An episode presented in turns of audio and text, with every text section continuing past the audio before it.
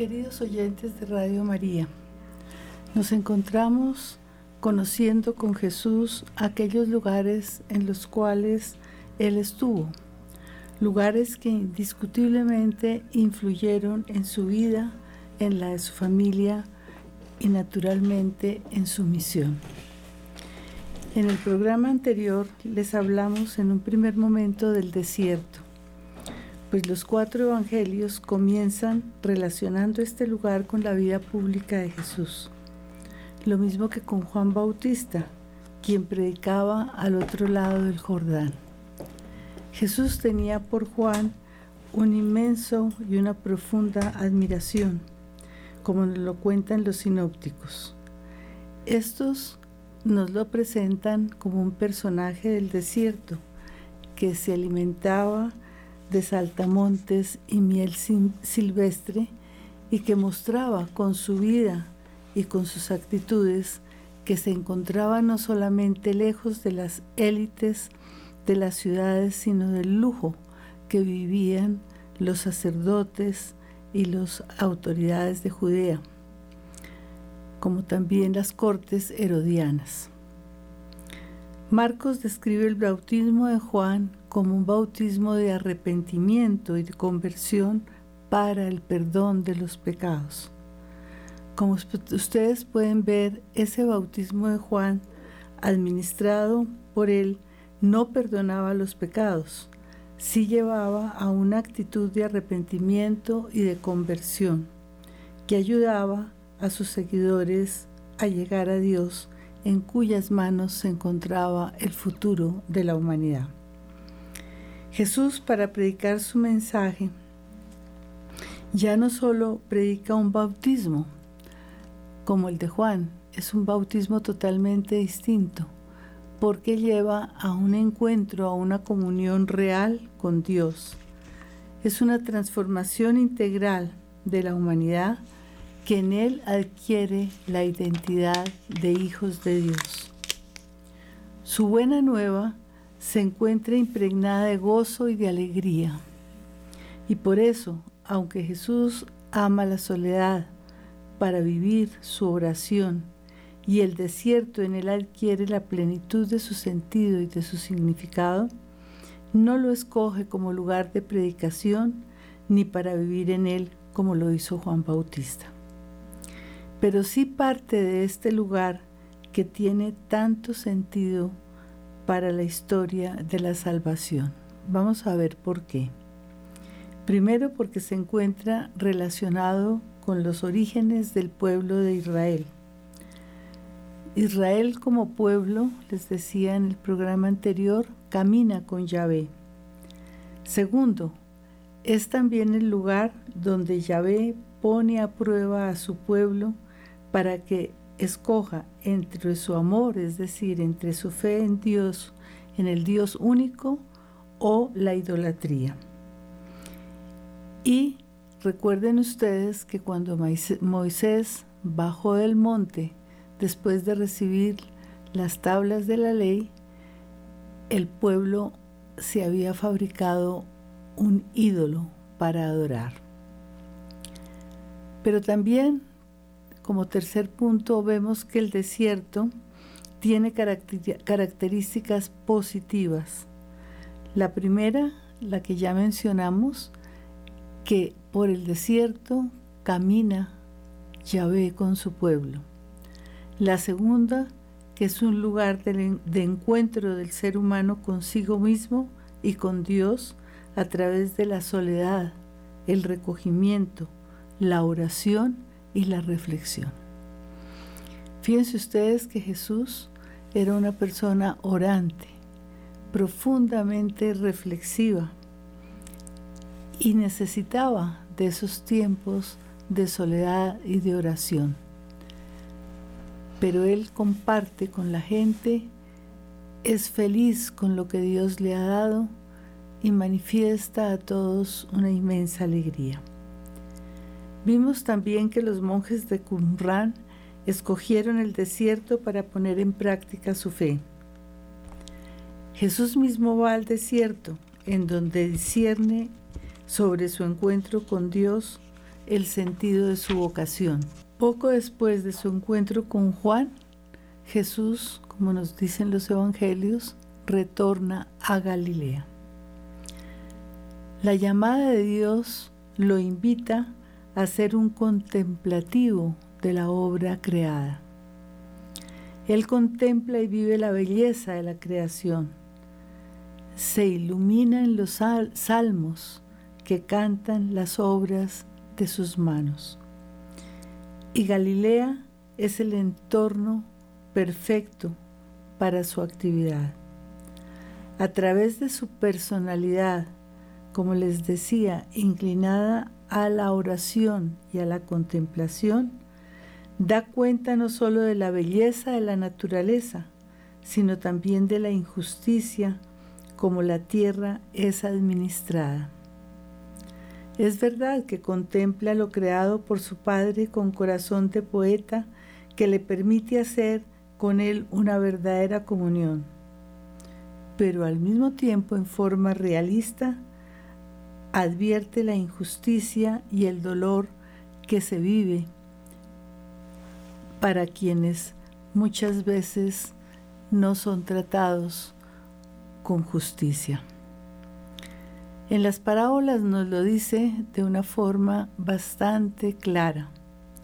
Recuerden ustedes los jornaleros que reciben un salario injusto, los administradores que abusan de los esclavos, ricos hacendados que no piensan sino en la inmediatez de su existencia en la parábola de los obreros de la viña, invita a Jesús a sus oyentes a comprender que la justicia de su amor se encuentra subordinada a su bondad, que es la voluntad divina encarnada en él.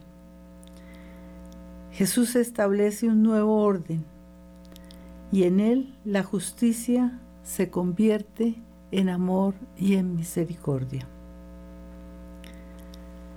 Enseguida los vamos a invitar a contemplar aquello que se vive en la Baja Galilea y cómo influye ese ambiente en las palabras y en la vida de Jesús.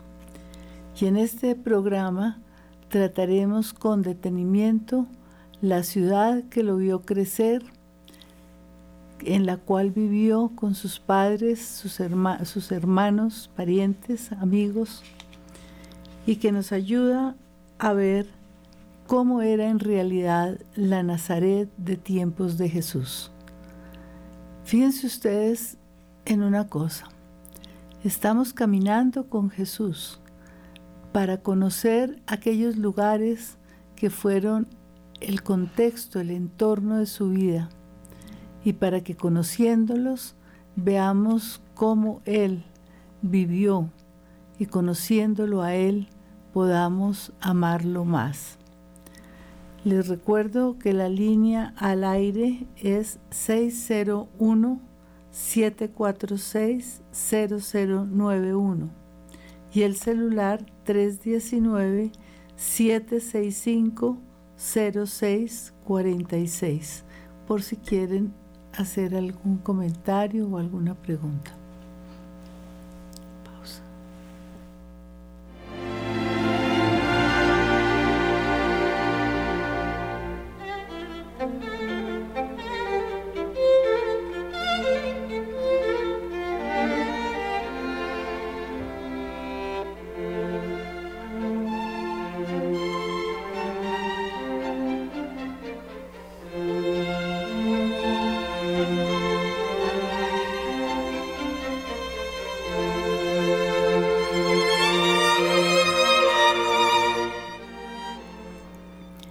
Entonces vamos a averiguar qué sabemos hoy de la ciudad de Nazaret en tiempos de Jesús. Jesús pasó su niñez y su juventud en Nazaret. Sus padres y parientes vivieron allí. Con respecto a la cuestión sobre cuánto tiempo antes de los hechos narrados en los Evangelios vivieron en Nazaret el matrimonio José y María y sus familias, podemos afirmar que es probable que los antepasados de las dos familias procedieron del sur del país, es decir, de Judea, tal vez de Jerusalén o de sus cercanías, quizás de Belén. Hasta hace muy poco se afirmaba que su establecimiento en Nazaret no podía ser muy anterior a los hechos consignados en los textos y que probablemente José se habría trasladado de allí por razones de trabajo. Hoy, a la luz de modernos descubrimientos y sabiendo que en el siglo I antes de Cristo se promovió la llegada de judíos a Galilea, entre ellos judíos religiosos que pudieron llegar de Belén y ser los fundadores del enclave judío de Nazaret, podemos preguntarnos si es posible que los antepasados de Jesús fueran parte de ese grupo. Se trataba, como dijimos, de fieles creyentes que querían revivir en Galilea el antiguo ideal hebreo vinculado a las tradiciones del Éxodo y de la Alianza.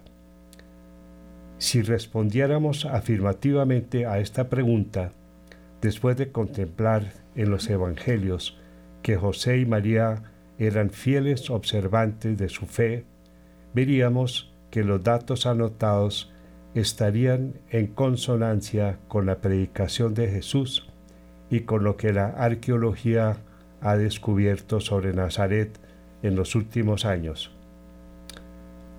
Esta pequeña ciudad no era el lugar olvidado e insignificante que nos enseñaron a concebir.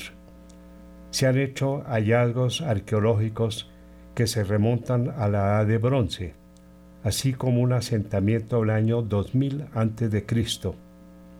Recientemente se han encontrado sepulcros excavados en sus rocas, algunos de ellos del año 200 a.C., con lo cual podemos afirmar que ya desde la época helenística Nazaret existía como poblado. Se han descubierto también silos, depósitos y pesebres subterráneos del siglo I. Al parecer, muchas viviendas de Nazaret disponían de sótanos y grutas excavadas en la roca, en las cuales se almacenaba el grano, el vino y el aceite y otras en las que se guardaban los animales. En noviembre de 1996, Stephen Fan encontró restos de cerámica del período romano temprano. Y tardío. Temprano y tardío. Este Stephen Fan, presidente de la Junta de Directores de la Universidad de Tierra Santa, es el presidente del Departamento de Estudios de Qumran de la misma universidad, magíster del Graduate Theological Union y PhD del Departamento de Lenguas Semíticas Antiguas de la Universidad Hebrea de Jerusalén. Sus áreas de especialización son los estudios de Qumran, las lenguas antiguas y la geografía cultural. Como ustedes ven, todos estos descubrimientos nos están llevando a comprender que la tierra que vio crecer a Jesús no era ese caserío inhóspito con poquísima, poquísima, poquísima gente que nos enseñaron a ver, sino que era un poblado con, no, no, no vamos a decir que grande, pero sí con mucha significación.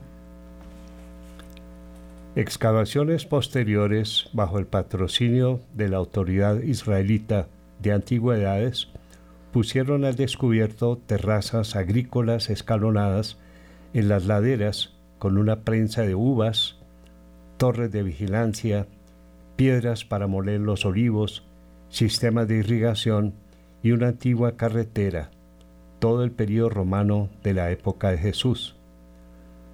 Las torres de vigilancia y el lagar excavado nos recuerdan la parábola de los labradores homicidas que encontramos en Mateo 21:33, donde Jesús alude a estos dos elementos. Todo esto nos permite vislumbrar un asentamiento humano rodeado de montañas y con una fuente que aún hoy existe. Al lado suroriental se encuentra un wadi. El wadi es un vocablo procedente del árabe wadi, que significa cauces secos o estacionales de ríos, arroyos y torrentes que riegan regiones áridas y desérticas. Solo tienen agua durante breves temporadas lluviosas. Las regiones donde se encuentran son generalmente de escasa vegetación. Si en el subsuelo de ellas se almacena agua, se puede originar un tipo de oasis. Esto es muy interesante porque había wadis en Nazaret.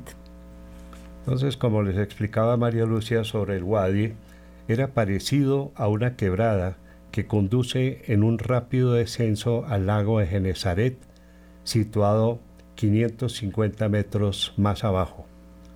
Podemos suponer que el lugar se encontraba a unos 300 metros sobre el nivel del mar. Al este, a unos 10 kilómetros de distancia, se encontraba la vía Malis, que unía a Damasco con el sur de Judea y con Egipto.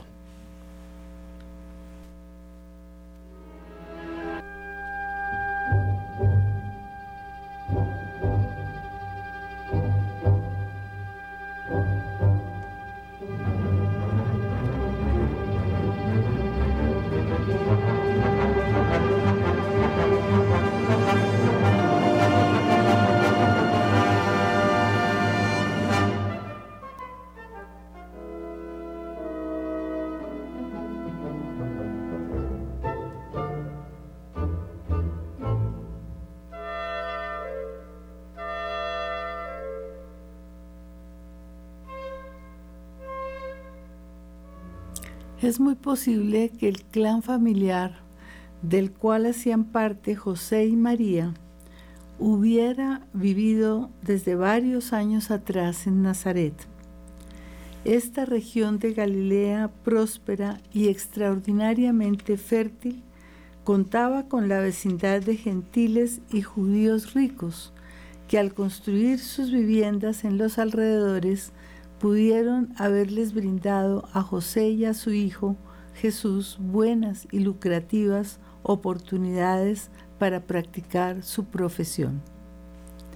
Charles Ward, quien se ha dedicado varios años a la investigación arqueológica en Tierra Santa, tiene un libro que se llama La investigación sobre Jesús y la arqueología, una perspectiva nueva.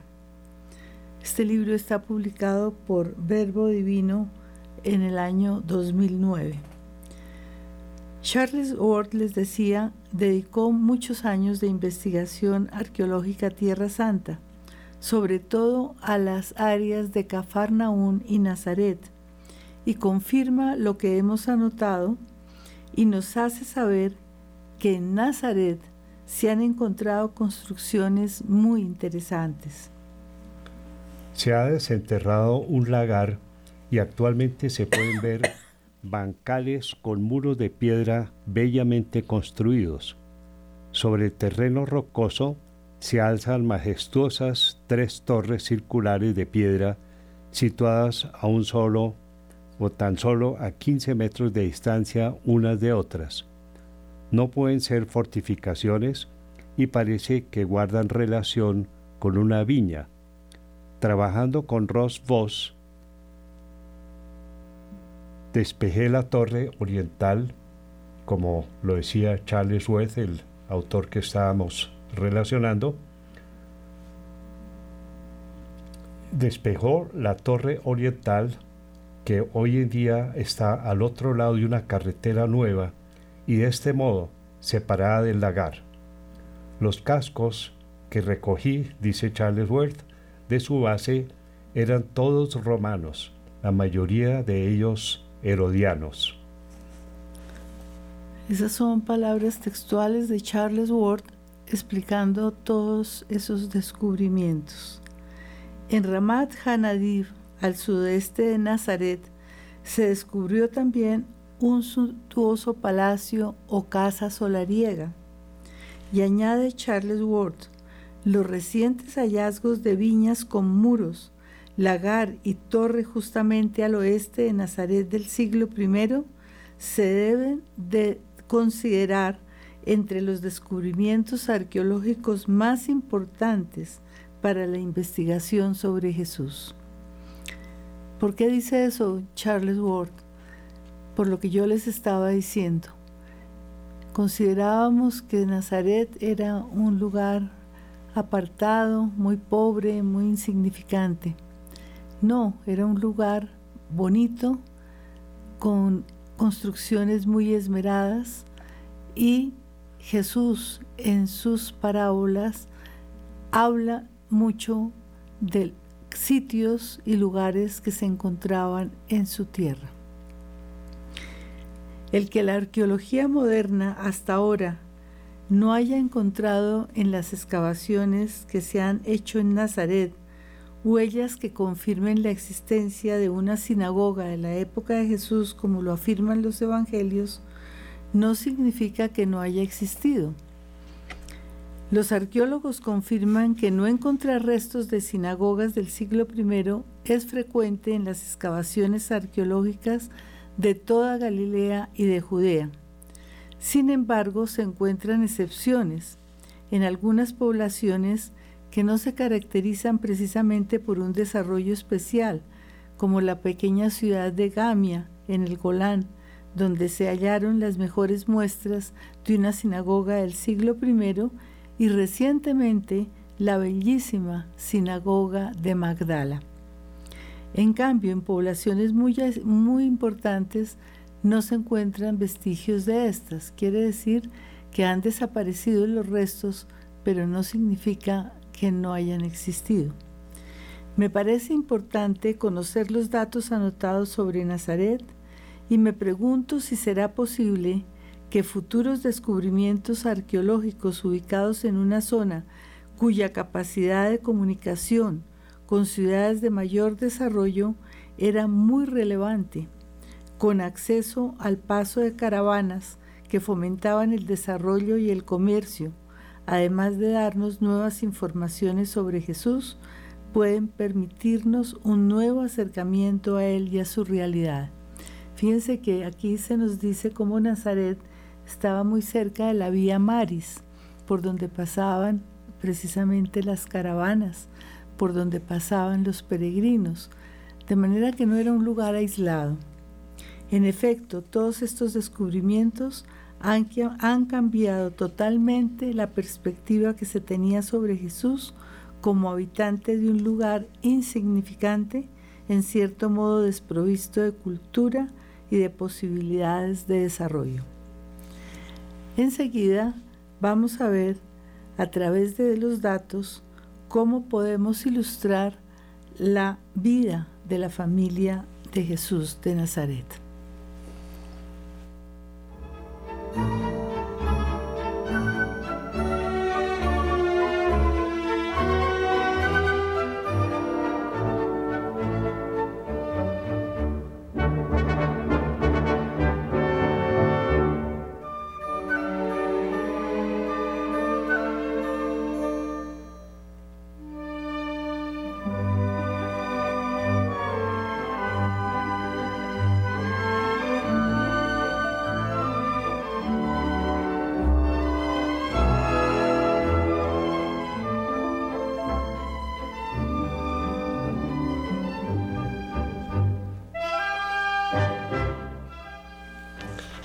Para hacernos una imagen de la familia Nazaret, no podemos tener en mente el prototipo de familia occidental contemporánea. Los asentamientos nos llevan a pensar en un clan familiar cuya vida se desarrollaba grupalmente. Sus tradiciones patriarcales y su mismo entorno permiten pensar en una familia conformada por personas celosas de conservarse dentro de la misma raza, costumbres y fe. Sabemos que José, el padre de Jesús, y Jesús mismo practicaban un oficio, forma típica de ejercer una actividad profesional. Para denominar este oficio, el Nuevo Testamento usa la palabra tectrón, tectón, que ha sido traducido como carpintero, actividad que evidentemente incluye la carpintería, pero cuyo significado es más amplio. A los tectones se les atribuyen otras actividades tales como la construcción de casas, la construcción de prensas para obtener el aceite, la fabricación de puertas, la reparación de sillas, de sillas de montar. Homero, cuando habla del tectón, se refiere a alguien que con sus manos fabrica toda clase de obras. Joachim Jeremías nos dice, Fíjense lo que dice Joachim Jeremías tan interesante. La forma típica de la actividad profesional en esta época era el artesanado. En este tipo de empresa, el trabajador es dueño de todos los medios de producción, fabrica los productos y sin circulación de bienes los entrega él mismo a los consumidores y clientes un rabino nos decía, quien no enseña un oficio a su hijo es como si le enseñara el vandalaje. La gran estima que se tenía por los artesanos y su trabajo se refleja también en el hecho de que en esta época la mayoría de los escribas ejercía una profesión. Pablo, que había estudiado en Jerusalén, como nos lo dice Hechos 22.3, era isquenopios, Hechos 18.3, es decir, fabricante de, tel, de tiendas. Nov dice que tejía tapices o telas de tienda, nos dicen Laipon y Grundman. Entre las profesiones que ejercían los más antiguos doctores mencionados en el Talmud figuran las siguientes. Sastres, fabricantes de sandalias, carpinteros, zapateros, curtidores, arquitectos y barqueros. Cuando lleguemos con Jesús a Jerusalén, hablaremos más de las profesiones de aquella época y ampliaremos este aporte. En este momento es legítimo preguntarnos si habría suficiente trabajo para un tectón en la pequeña Nazaret. Es probable que José hubiera trabajado en la reedificación de la vecina Séforis, destruidas por Varo, el general romano que en el año 4 a.C. Eh, destruyó esta población. Como la reconstrucción de Séforis duró varios años, es posible que también Jesús hubiera trabajado allí con su padre. Una tradición antigua ubica la vivienda de los padres de la Virgen María en Séforis, situada a unos 4 o 5 kilómetros de distancia de Nazaret. Se puede afirmar que una vez iniciada su vida pública como predicador itinerante, Jesús ya no se queda a vivir en Nazaret. Hubo un grupo del cual ya hablamos, que llegó de Judea a Galilea a raíz de la expansión asmonea en el siglo II a.C. y que nunca aceptó a los herodianos ni su estilo de vida. Freire nos ilustra sobre aquellas personas que cultivaban la tierra. Dice Freinen lo siguiente, no practicaban una economía de mera subsistencia, sino que como todos los demás colonizadores del Mediterráneo y de otros lugares, trabajaban la tierra de forma intensiva, participaban en el sistema de redistribución y eran capaces de llevar una vida relativamente confortable. El Nuevo Testamento no dice que Jesús y su padre trabajaran en la agricultura. No nos dice. eran artesanos tectones. Sin embargo, el entorno de Galilea le permitía a Jesús conocer bien la naturaleza como lo revelan sus parábolas en Mateo 7 y 16 y siguientes, Lucas 6, 44, Mateo 7, 25, Lucas 6, 48, Mateo 5, 45, Lucas 6, 35, Mateo 16, del 2 al 3, Lucas 12, 54, Mateo 6, 26 y Lucas 12, 24.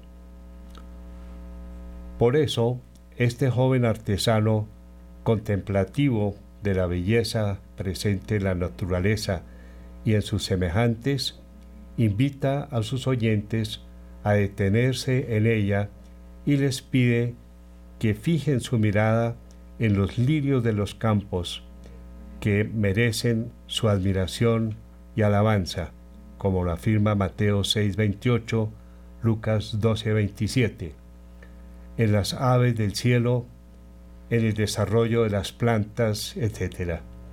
Lleva a sus creyentes a depositar su confianza en el inmenso amor de Dios que no los desampara nunca. El mundo natural le brinda a Jesús una profunda sabiduría.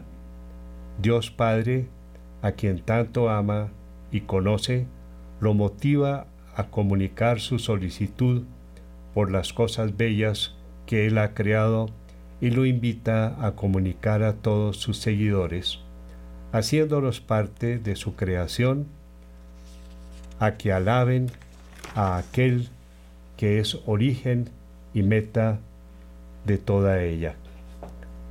La más pequeña flor comunica el sello del amor divino con mayor razón el ser humano, su obra más perfecta, es invitado por Dios por medio de Jesús a confiar siempre en Él y se le pide que no absolutice las penas transitorias, pues ha de saber que jamás será abandonado por Él. Las actividades agrícolas, la siembra y la cosecha, el almacenamiento en graneros, todas las actividades domésticas de la vida aldeana de Nazaret sirven a Jesús para comunicar a sus oyentes la confianza y el amor que deben profesar a Dios. La sabiduría de Jesús se sostenía en su profunda fe en ese Dios creador, Padre misericordioso, revelado por las escrituras hebreas, quien por su medio invita a los creyentes a cuidar la creación con admiración y a vivir en comunión con ella. Personalmente, dice María Lucía en su obra, veo a Jesús como un gran observador que integra a la cotidianidad de su existencia y a la de sus seguidores una permanente respuesta de gratitud y de confianza al amor del Padre que en ella se revela.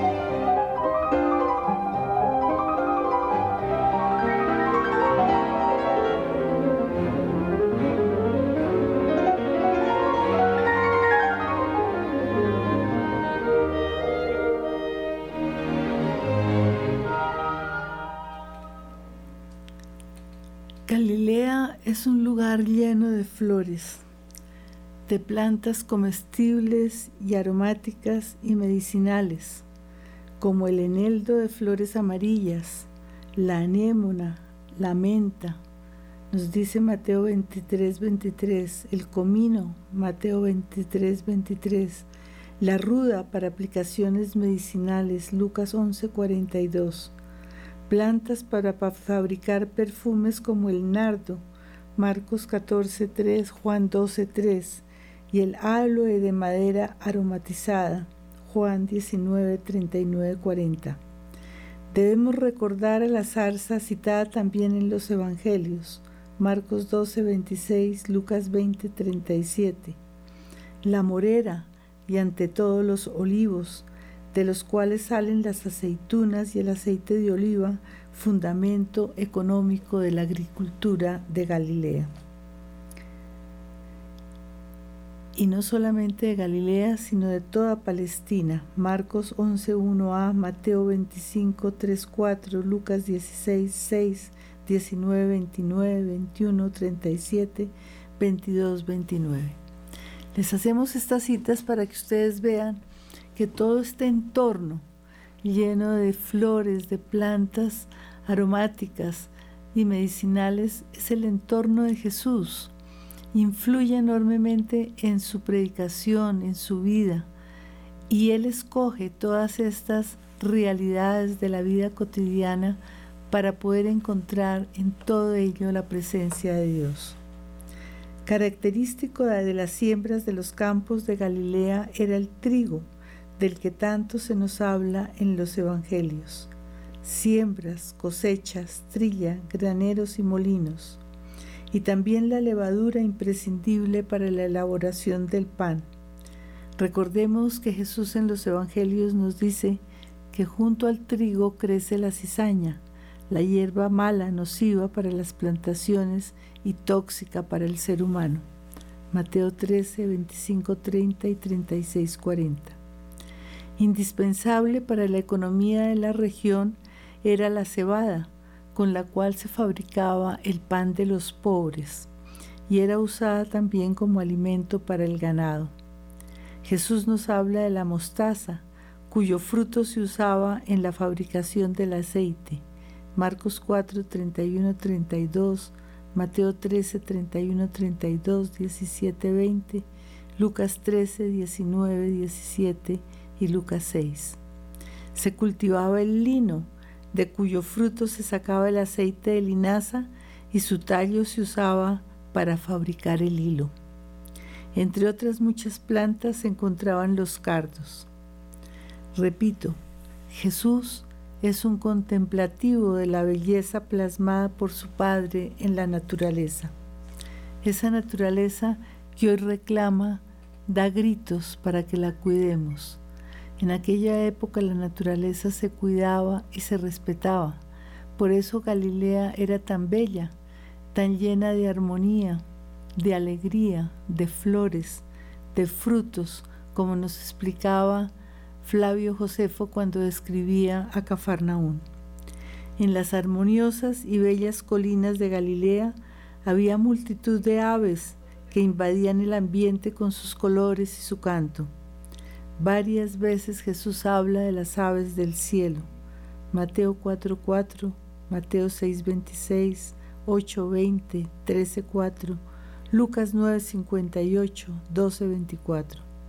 También se refiere a los gorriones, a las palomas y a su candidez. Acuérdense que nos, acuérdense que nos dice que seamos sencillos como las palomas. Observa a los cuervos que con su graznido perturban el ambiente. Lucas 12, 24. Los evangelios recogen sus referencias al gallo, a la gallina, al zorro, a la serpiente, al buey, al perro y al más despreciado de todos por los judíos, el cerdo, pero valorado por los numerosos paganos que habitaban pueblos y ciudades, y también hablan de insectos que abundan en el verano, sobre todo en las zonas húmedas, como la polilla y la carcoma. Los judíos de Jerusalén, piadosos practicantes de la ley, bebían con malos ojos vivir en Galilea en medio de tantos gentiles y en un ambiente que podía contaminar sus tradiciones. Fíjense que esa expresión que encontramos en Juan cuando Natanael dice que de Nazaret no puede salir nada bueno, pues se refiere a esto, era un ambiente donde había muchos gentiles, mucha gente que hacía sus villas y vivían, se habían instalado allí. Había también judíos, como hemos dicho, desde el siglo II antes de Cristo, que vinieron con los asmoneos y en el siglo I este grupo, siglo I antes de Cristo, este grupo que coincide tanto con la fe de Jesús. En medio de tantos gentiles había un ambiente que según los judíos de Judea podía contaminar sus tradiciones. La teología de los evangelios de la infancia resalta la importancia que tiene el hecho de que la familia de Jesús viviera en Galilea. En Mateo, José conduce al niño sano y salvo a la Galilea de los gentiles para liberarlo de la persecución y de la muerte a la cual lo habrían condenado las autoridades judías. Mateo 2, 19, 23. Los evangelios nos muestran que la familia de Jesús estaba conformada por judíos creyentes que vivían fieles al espíritu de la ley y cumplían con sus preceptos superando las dificultades. Vemos que Jesús y su familia, y antes José y María, peregrinaban a Jerusalén. Al respecto es preciso anotar que dicho precepto no era obligatorio para las mujeres. Sin embargo, los evangelistas Lucas y Mateo nos presentan a María peregrinando a Jerusalén al lado de José y del niño. María de Nazaret aparece en el Evangelio de Lucas como una mujer con muchos más derechos y autonomía de los que podían tener en aquel momento las mujeres de Judea en el sur, es decir, en Jerusalén y en sus alrededores. María vive, como les acabo de decir, en Galilea, en el norte. María de Nazaret es una mujer que aparece como una persona autónoma y hasta cierto punto independiente.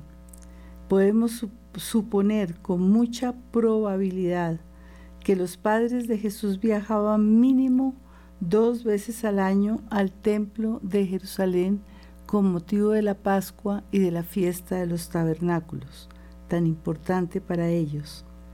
Este hecho revelador nos demuestra que a pesar de vivir en Galilea, ellos permanecían fieles a su fe, tal vez más que muchos judíos de Jerusalén.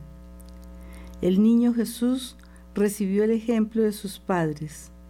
Su madre se debió encargar de su educación, despertando su corazón al amor divino, a la belleza plasmada en la naturaleza, al amor a su familia y a las demás personas y a su padre. José debió instruirlo en el conocimiento de la Torá, dándole ejemplo de fidelidad y obediencia a Dios, amor al cumplimiento del deber, acompañado de responsabilidad y respeto para con todos. En la sinagoga el niño debió escuchar la lectura de las escrituras y la interpretación que de ellas se hacía. Sin lugar a dudas, Jesús poseía una sólida formación. Por los evangelios sabemos que la familia de Jesús contaba con primos y posiblemente sobrinos, tíos y otros parientes y conocemos los nombres de sus padres, José, María, como los de sus hermanos Santiago, José, Judas y Simón, Marcos 6.3. Si ustedes se fijan, todos estos son nombres bíblicos que demuestran la adhesión y el amor de la familia a la revelación contenida en la Sagrada Escritura. Es importante recordar que a Jesús en la sinagoga de Nazaret al comienzo de su ministerio, como nos lo dice Lucas 4, 16, 30, nos dice se levantó para hacer la lectura. Todos los ojos estaban fijos en él. Toma el rollo y lee dos pasajes del profeta Isaías. Uno relativo al año de gracia del Señor, Isaías 61, 2. Y otro en el que se habla de lo que pasa con los ciegos, los cojos y los sordos, Isaías 35, 3, 6. Es interesante caer en la cuenta que se trata de la misma respuesta que Jesús da a los mensajeros de Juan cuando llegaron a preguntarle si él era el que había de venir. Mateo 11, 4, 6, Lucas 7, 22, 24. Jesús les dijo, los ciegos ven, los cojos andan, los sordos oyen, los leprosos quedan limpios. Este pasaje tiene un claro enfoque mesiánico que el evangelista Lucas nos permite observar en el interior de la sinagoga de Nazaret, abriendo así la perspectiva a la apropiación del cumplimiento de la profecía en la persona de Jesús quien afirma, esta escritura que acabáis de oír se ha cumplido hoy.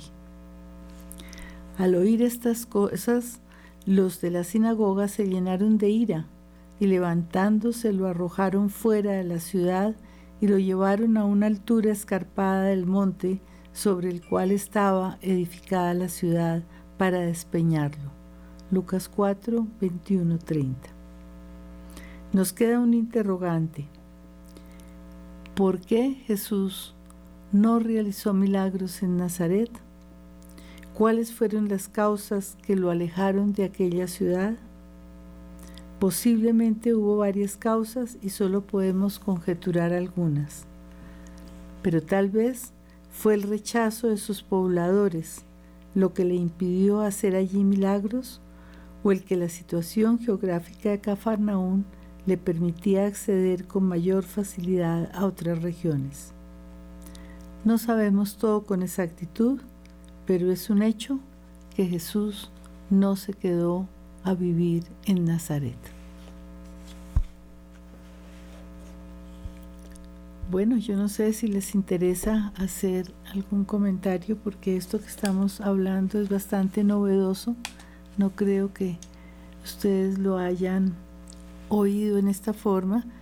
Me interesaría saber qué, les, qué les interesa. Si alguien quiere llamar, los micrófonos están abiertos.